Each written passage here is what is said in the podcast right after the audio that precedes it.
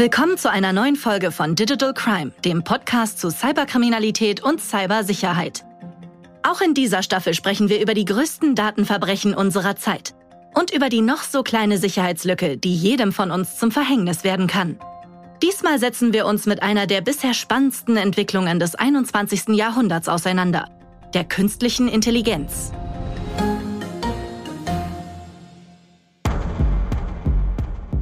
Seit einiger Zeit stellt eine ganz bestimmte KI unsere Welt buchstäblich auf den Kopf.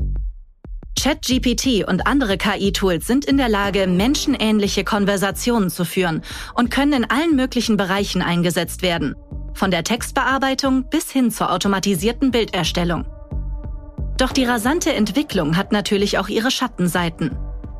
Während Anwendungen wie ChatGPT die normalen UserInnen in der Regel schwer beeindrucken, kann es auch eine ernsthafte Bedrohung darstellen. Nämlich, wenn es für kriminelle Zwecke genutzt wird, wie zum Beispiel fürs Hacken. Aber geht das überhaupt? Schon jetzt führen Cyberangriffe in Deutschland zu einem immensen wirtschaftlichen Schaden. Kann KI in den Händen von HackerInnen das Problem also noch verschärfen? Ich spreche mit Nico Lippmann, der IT-Fachmann beschäftigt sich mit dem Einsatz von künstlicher Intelligenz im Bereich Security. Er kennt die Vor- und Nachteile dieser Anwendungen. Also wenn wir weltweit gucken, was mittlerweile in der Hacker-Community alles mit künstlichen Intelligenzen gemacht wird und auch wie ChatGPT eventuell genutzt werden kann im Hintergrund, ich glaube, da sind der Kreativität keiner Grenzen aktuell gesetzt. Und mit Claudia Eckert. Sie ist unter anderem Leiterin des Fraunhofer Instituts für angewandte und integrierte Sicherheit. Es ist eine Revolution, die hier aus meiner Sicht vonstatten geht, weil es einfach jeden betrifft und wir sind noch nicht wirklich bereit. Aber beginnen wir von vorne. Es ist ein grauer Dienstagvormittag. Felix, 28 Jahre alt, sitzt vor dem Computer. Seine Augen sind müde auf den Bildschirm gerichtet. Er hat die ganze Nacht damit verbracht, neue Hacking-Methoden zu testen und ist jetzt vollkommen erschöpft. Dennoch tippen seine Finger weiterhin schnell und präzise auf der Tastatur. Er versucht sich wach zu halten, denn er braucht das Geld. Ein erfolgreicher Angriff liegt bereits Monate zurück. Heute will er es wieder probieren, bei dem Finanzriesen Goldman Capital. Doch helfen noch zwei Kaffee, um ihn wirklich fokussiert genug zu halten? Felix braucht dringend helfende Hände bei diesem Angriff. Aber nach einer Rundmail in seinem Netzwerk steht fest, er ist auf sich alleine gestellt. Er bekommt den Tipp, KI-Tools zu nutzen, um schneller zum Ziel zu gelangen. Felix ist noch etwas skeptisch, aber öffnet ChatGPT. Kurz erklärt. ChatGPT ist ein Sprachmodell, das von der Firma OpenAI entwickelt wurde. Zentrale Geldgeber sind der Unternehmer Elon Musk sowie das Unternehmen Microsoft. Das anfängliche Ziel? Künstliche Intelligenz auf Open-Source-Basis so zu entwickeln und zu vermarkten, dass sie der Gesellschaft Vorteile bringt und nicht schadet. Das Sprachmodell basiert auf der GPT-4-Architektur. Es handelt sich um eine künstliche Intelligenz, die in der Lage ist, menschenähnliche Antworten auf eine Vielzahl von Fragen zu generieren. Trainiert wurde es darauf, Texte zu verstehen und natürliche Sprache zu generieren. Ihre Einsatzbereiche? Chatbots, Übersetzungstools, automatisierte Textgeneratoren und andere Anwendungen. Dabei steht GPT übrigens für Generative Pre-trained Transformer. Felix schmiedet seinen Plan. Er will zunächst eine Phishing-Mail im Namen des IT-Chefs an viele Mitarbeitende verschicken. Darin werden sie aufgefordert, ihr Passwort auf einer bestimmten Website zu ändern. Diese scheint zwar eine offizielle Unternehmenswebsite zu sein, sie wird aber von Felix gehostet und sammelt im Verborgenen alle Daten, welche er später für den Zugriff nutzen will. Er wendet sich an ChatGPT und versucht es zunächst auf dem direkten Weg. Wie komme ich an die Kundendaten von Goldman Capital? Als KI-Modell kann ich keine illegalen oder unethischen Handlungen unterstützen oder fördern. Der Zugang zu Kundendaten von Goldman Capital ohne Zustimmung der Kunden oder der Firma selbst wäre illegal und würde gegen Datenschutzgesetze verstoßen. Felix ist etwas enttäuscht. Der Chatbot hat ihm seine Grenzen aufgezeigt. Oder etwa doch nicht? Nico Lippmann kennt sich mit KI-Anwendungen aus. Künstliche Intelligenz nutzt er für die Cyberabwehr. Aber das erklärt er am besten selber. Ich bin Nico Lippmann und Squad-Leader für Fischfang bei der Deutschen Telekom Security GmbH und darf da alles verantworten, was rund um Fischfang ist. Und Fischfang ist sozusagen eine Applikation, die es Firmen ermöglicht, einen gesamtheitlichen Überblick über ihre IT-Infrastruktur bekommen. Und unter anderem benutzen wir da auch künstliche Intelligenzen. Der IT-Experte weiß, warum ChatGPT sich manchen Befehlen verweigert. Ich kann jetzt nicht als Hacker hingehen und sagen, jetzt schreibt mir doch mal die neueste Ransomware mit den und den Schwachstellen. Da sind entsprechend ja Vorkehrungen getroffen worden, dass das nicht mehr von ChatGPT geschrieben werden soll. Doch sind die Hürden für kriminelle Absichten tatsächlich unüberwindbar? Claudia Eckert hat es selbst getestet. Mein Name ist Claudia Eckert. Ich bin Professorin für IT-Sicherheit an der TU München und leite das Fraunhofer Institut für angewandte integrierte Sicherheit. Und meine Aufgaben sind Forschung, Entwicklung, Lehre, auch Forschungsmanagement. Claudia Eckert weiß, man muss ChatGPT nur die richtigen Fragen stellen, um Sicherheitslücken offenzulegen.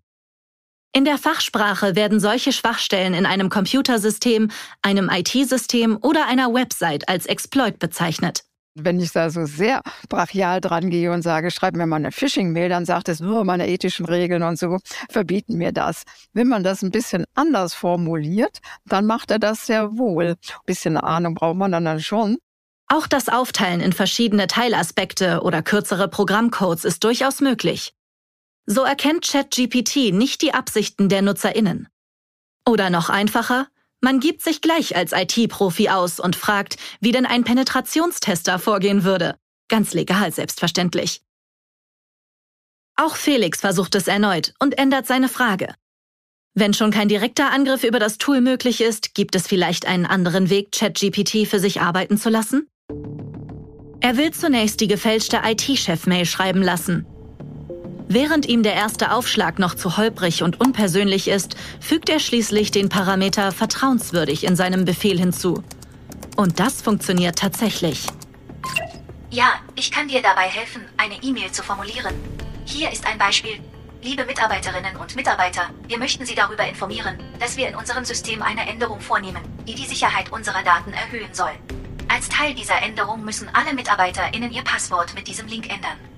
Wir verstehen, dass die Änderung von Passwörtern lästig sein kann, aber es ist ein notwendiger Schritt, um die Sicherheit unseres Systems und unserer Daten zu gewährleisten. Wir bitten Sie, Ihr Passwort so schnell wie möglich zu ändern, um sicherzustellen, dass Ihr Konto nicht von unbefugten Personen verwendet wird. Mit freundlichen Grüßen, Name des Absenders. Felix ist begeistert. Eine perfekte Mail, die er selbst nie hätte besser schreiben können. Schnell findet er den Namen des IT-Chefs von Goldman Capital heraus und setzt ihn darunter.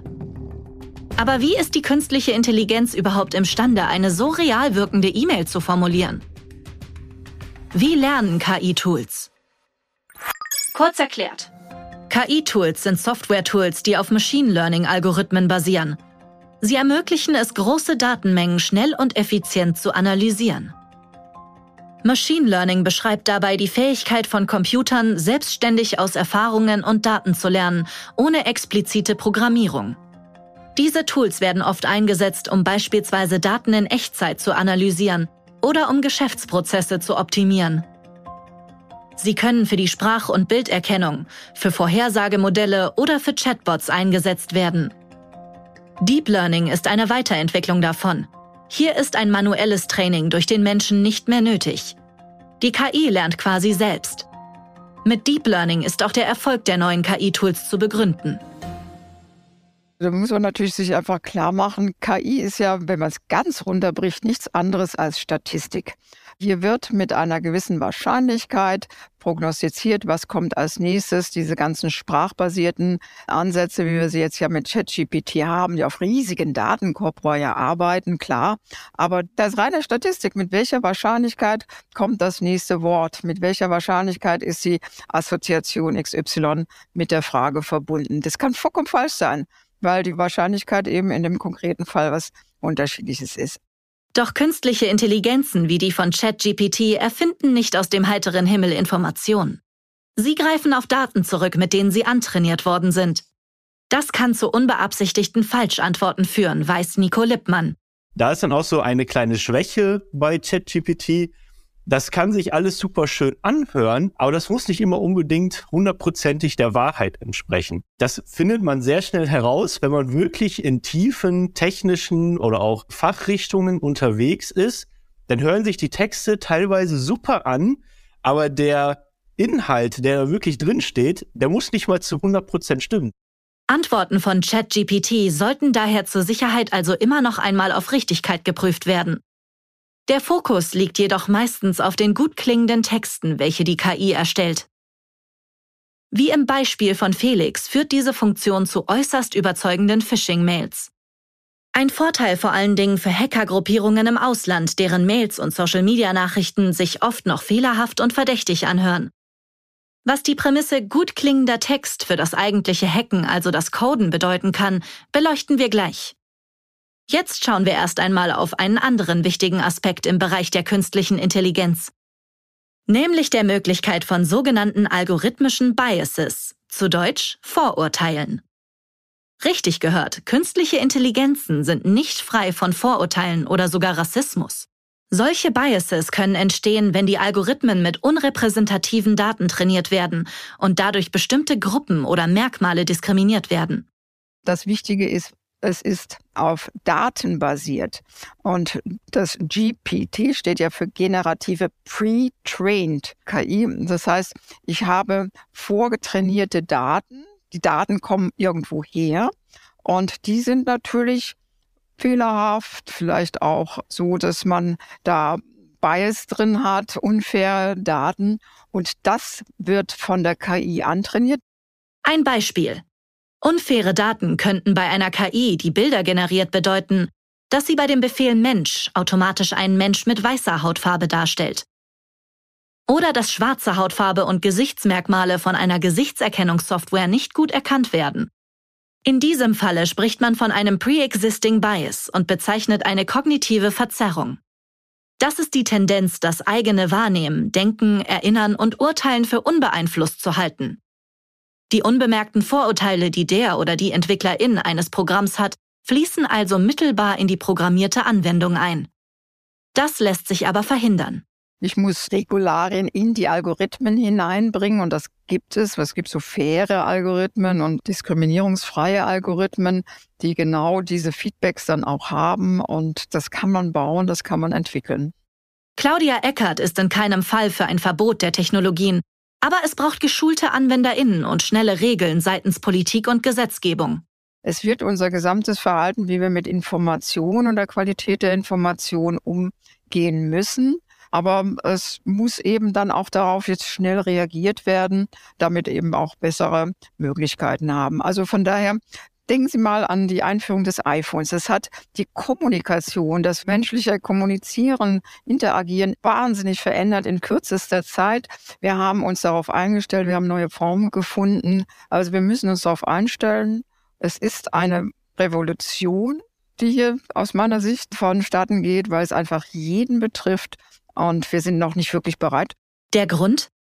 Die Gesetzeslage rund um das Thema KI und vor allem ihre Auswirkungen ist in vielen Ländern noch unklar, weshalb einige Regierungen kurzerhand mit einem kompletten Verbot reagiert haben.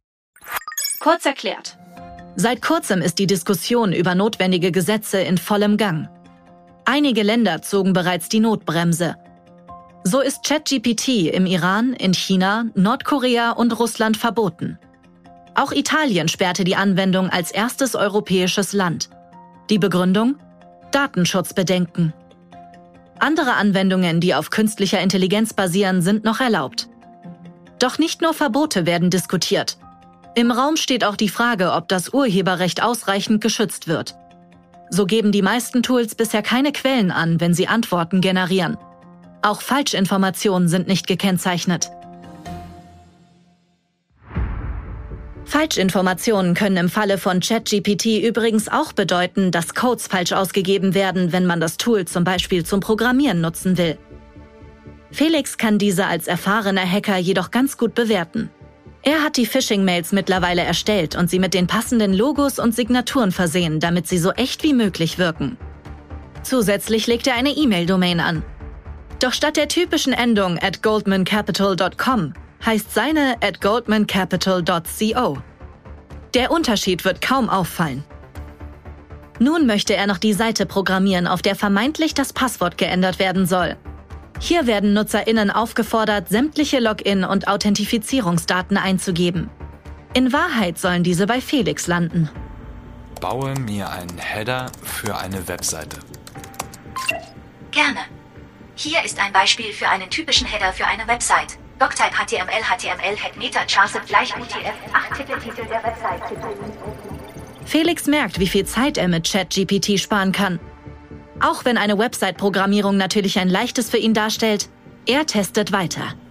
Und eine Skriptdatei, um die eingegebenen Daten der Mitarbeitenden direkt in eine Datenbank zu übertragen.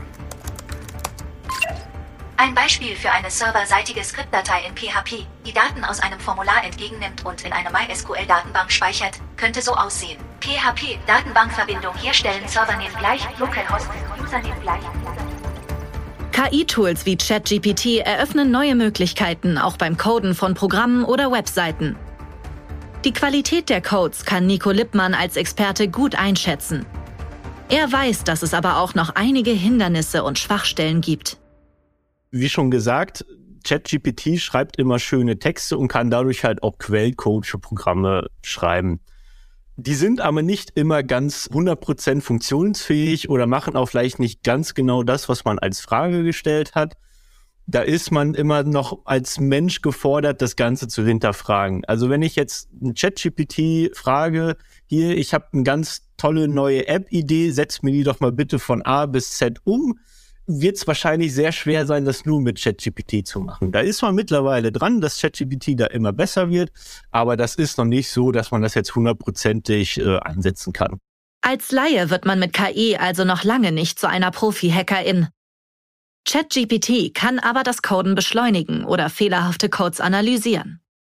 Auch wenn KI noch nicht vollständige Quellcodes schreiben kann, so kann sie doch die Arbeit von Kriminellen erleichtern. Und wenn du denkst, na ja, ChatGPT unterstützt aber doch keine Anfragen, die offensichtlich illegal sind. Claudia Eckert und ihr Team sehen besonders in der Weiterentwicklung von KI Gefahren für die Cybersicherheit.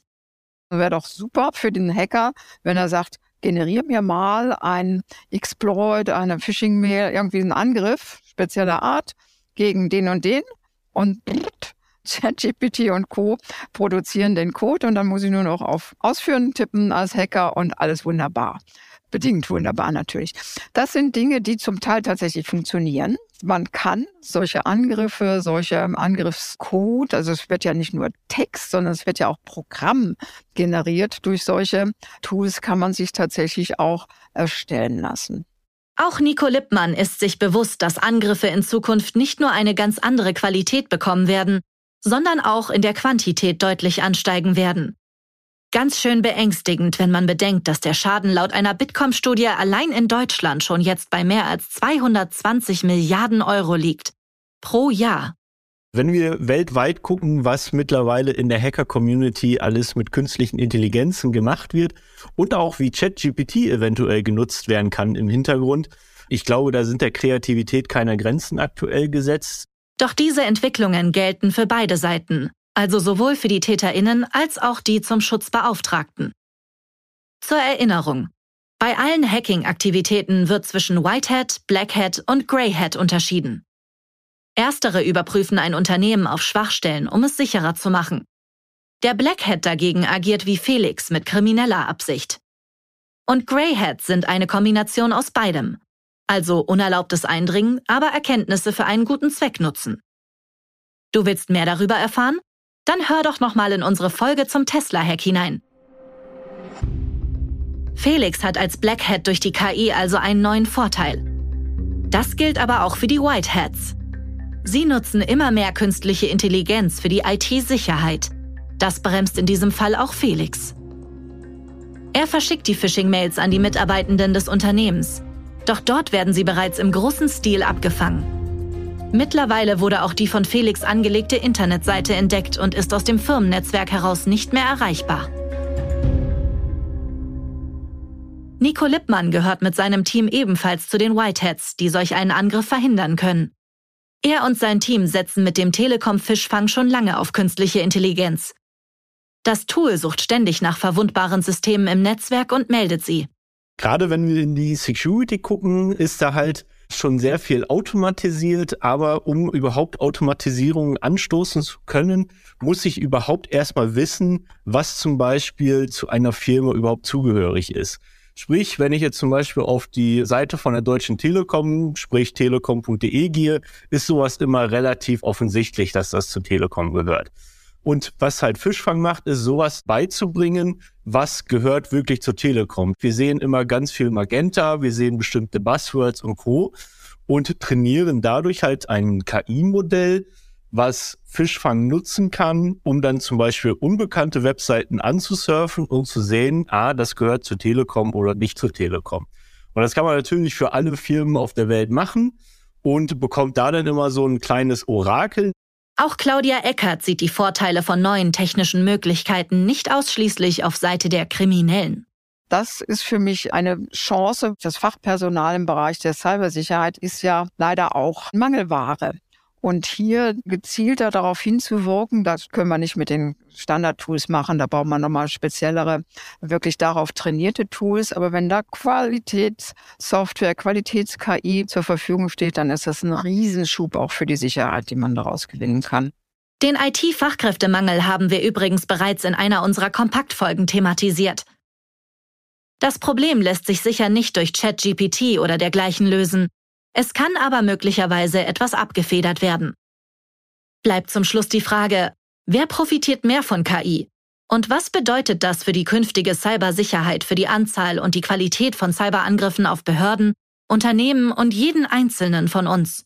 Wenn wir natürlich auf die zwei Seiten gucken in diesem Katz-und-Maus-Spiel, ist es so, dass ein Hacker, der muss nur ein einziges Mal richtig liegen. Von daher, ja, sind erstmal vielleicht die Angreifer im Vorteil, dadurch, dass sie halt spezialisierter arbeiten können. Ich glaube aber, auf langer Sicht gesehen, sprich, wenn wir wirklich in mehreren Jahren reingucken, werden diese beiden Seiten sich irgendwann ausgleichen, da die Verteidiger natürlich auch immer schnell dazu lernen und neue Verteidigungsmethoden äh, kennenlernen. Und da wird es dann irgendwann ein ausgewogenes Spiel wieder geben. Wir schauen zurück zu Felix. Er merkt mittlerweile, dass sein Angriff nicht wie geplant über die Bühne geht. Ihm will es heute einfach nicht gelingen, an die so wichtigen Login-Daten zu kommen. Schatz, gehst du bitte mit den Hunden raus? Ey, du sitzt schon seit letzter Nacht vor dem Rechner. Oh Mann, ey. Er gibt für heute auf. Die künstliche Intelligenz hat ihm zwar einige Aufgaben abgenommen, aber noch nicht die Qualität seines Angriffes gesteigert. Die Betonung liegt auf noch. Ist die Technologie aktuell zwar noch nicht weit genug, eins steht fest. Sie wird sich schnell weiterentwickeln. Verteufeln sollte man die Fortschritte der KI deshalb aber nicht. Und so bleibt auch Claudia Eckert bei all dem Hype um das Thema gelassen. Das, was den Menschen in seinen kognitiven Fähigkeiten ausmacht, das glaube ich, werden wir nicht erreichen. Es wird irgendwo die Grenze sein. Und dann, das werden tolle Sachen sein, die möglich sind, sehr, sehr hilfreich sein. ChatGPT und andere KI-Tools sind also eine nützliche Hilfe und mitunter auch eine wichtige Ressource, um Informationen, Texte, Bilder und vieles mehr schnell und einfach zu erstellen. HackerInnen dienen sie aktuell aber eher als Programmierhilfe. Vom Rookie zur Profi-Hackerin wird man mit ihnen noch nicht. Offen bleibt aber, ob künstliche Intelligenz immer mehr in eigens programmierten Anwendungen von HackerInnen zum Einsatz kommt und welche neuen Möglichkeiten sie damit zukünftig erschließen. Es bleibt also spannend. Fakt ist, künstliche Intelligenz basiert auf Machine Learning und in der Weiterentwicklung auf Deep Learning. Dabei wird auf massenhaft menschengemachte Daten zurückgegriffen, welche auch menschengemachte Fehler und Vorurteile beinhalten können. Von der Anfängerin zur Elite-Hackerin wird man mit ChatGPT aktuell nicht. Als Programmierungshilfe steht die KI noch am Anfang. So braucht es geschulte AnwenderInnen, die die vorhandenen Fehler erkennen können. Das macht den Mehrwert zunichte. Die aktuellen Technologien können HackerInnen aber bei der Textarbeit unterstützen, zum Beispiel bei der Erstellung von Phishing-Mails. Besonders kriminelle Gruppierungen im Ausland können davon profitieren. Wichtig ist, dass du darauf vorbereitet bist und dich nach Stand der Technik vor Cyberangriffen schützt. Mehr Informationen findest du wie immer in den Show Notes. Wenn dir die Folge gefallen hat, dann abonniere Digital Crime, um keine der weiteren Folgen zu verpassen. Und lass uns doch eine Bewertung da. In zwei Wochen sprechen wir in unserer Kompaktfolge darüber, wie du KI-Bilder erkennen kannst. Bis zum nächsten Mal.